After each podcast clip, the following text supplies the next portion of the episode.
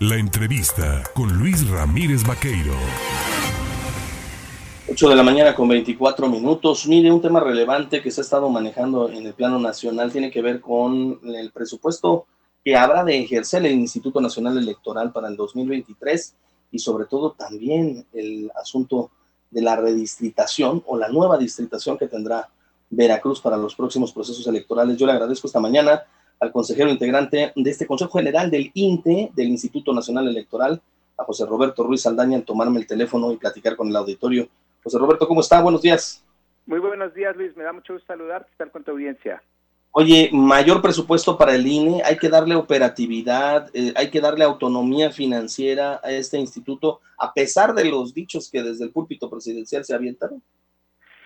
Bueno, es un presupuesto el solicitado para 2023, Luis, que está dentro del rango de los recursos solicitados para años con estas características. ¿Qué significa 2023 en términos electorales? Pues nada más, nada menos que vuelve a haber elecciones. Ahí, entre paréntesis, habría que mencionar, Luis, que pues los legisladores, las legisladoras son quienes provocan esta situación porque eh, en 2024 también vuelve a haber elecciones concurrentes, este año hubo, es decir, todos los años hay elecciones en nuestro país y eso es muy costoso para Coahuila y Estado de México que se celebran elecciones el próximo año, el INE necesita 916 millones de pesos. Esto se podría ahorrar si las elecciones fueran solo cada tres años, todas concurrentes. Pero bueno, eh, estamos solicitando para 2023 14.437 millones, repito, 14.437 para el funcionamiento y operación y los compromisos del INE, eh, incluyendo estas elecciones locales que mencionaba. Y también hay que mencionar que en septiembre del próximo año inicia ya el proceso electoral 2023-2024. Y para eso hay que destinar 780 millones de pesos.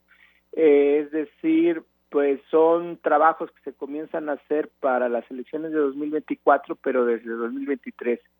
Y hay que también mencionar que precautoriamente el INE está solicitando adicionalmente, aparte de estos 14.400 millones, 4.000 millones, números redondos, por si llega a tener que realizarse una consulta popular. Hay que mencionar que estos ejercicios son eh, cada eh, año, eh, o por lo menos pueden ser cada año. la ley permite que puedan ser cada año las consultas populares.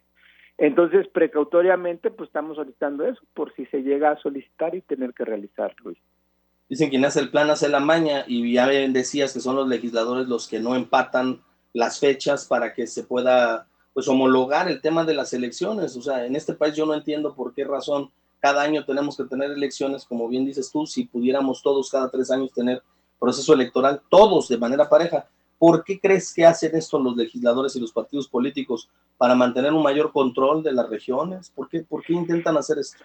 Bueno, sí tengo yo una respuesta, Luis, y se debe a que cuando gobernaba el viejo régimen, eh, los gobiernos estatales les convenía pasar desapercibidos respecto al plano nacional en sus propias elecciones con fechas muy distintas.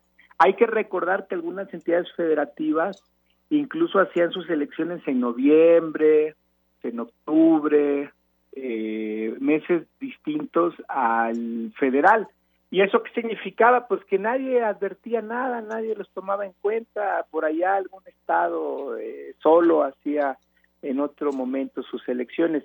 Esa situación ya se arregló de que por lo menos sea la misma fecha pero ahora falta que sean el mismo año. Sí. Ahora bien, te pregunto, eh, recientemente y ahorita que estamos hablando de presupuestos, eh, la Suprema Corte de Justicia de la Nación falló para que en Veracruz se aplique un recorte al 50% de las prerrogativas de los partidos políticos. ¿Eso no pone en desventaja la competitividad democrática dentro de estos procesos?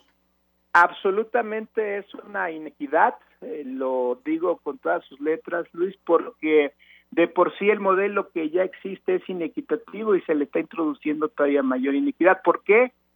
En principio es de por sí el modelo inequitativo porque el, el recurso a los partidos se reparte 70% en función de los resultados electorales. Y es obvio que a algunos partidos les va más, eh, les va mejor que a otros. Eh, solo el 30% del financiamiento ordinario se reparte igualitariamente. Eso ya es inequidad.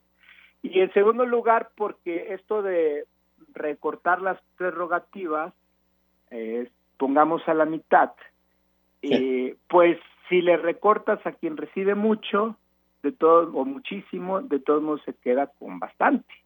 Pero si le recortas la mitad a quien recibe muy poco, pues ya prácticamente se queda sin nada. Entonces, eso es lo que está pasando con estas reformas, que pues lamentablemente la Constitución no es explícita en esos temas, no los aborda, entonces eh, no son inconstitucionales esas reformas, tan es así que ya la Suprema Corte lo validó, pero pues sí eh, es un modelo que no sirve para la competencia y el fortalecimiento de la, del sistema de partidos. Por último, me quedan 30 segundos eh, antes de ir a la pausa. Eh, tenemos una nueva distritación. ¿Habrá una nueva distritación en Veracruz para el próximo proceso electoral? ¿Esto a quién favorece? Bueno, favorece a las y los ciudadanos que cada diputado o diputada tenga el mismo peso político. Sería injusto que algún diputado representara mucho más población respecto de otros diputados o diputadas. Pues José Roberto Ruiz Aldaña, consejero integrante del Consejo General del Instituto Nacional Electoral, como siempre, gracias por platicar con el auditorio en el estado de Veracruz. Te mando un abrazo. Saludos cordiales.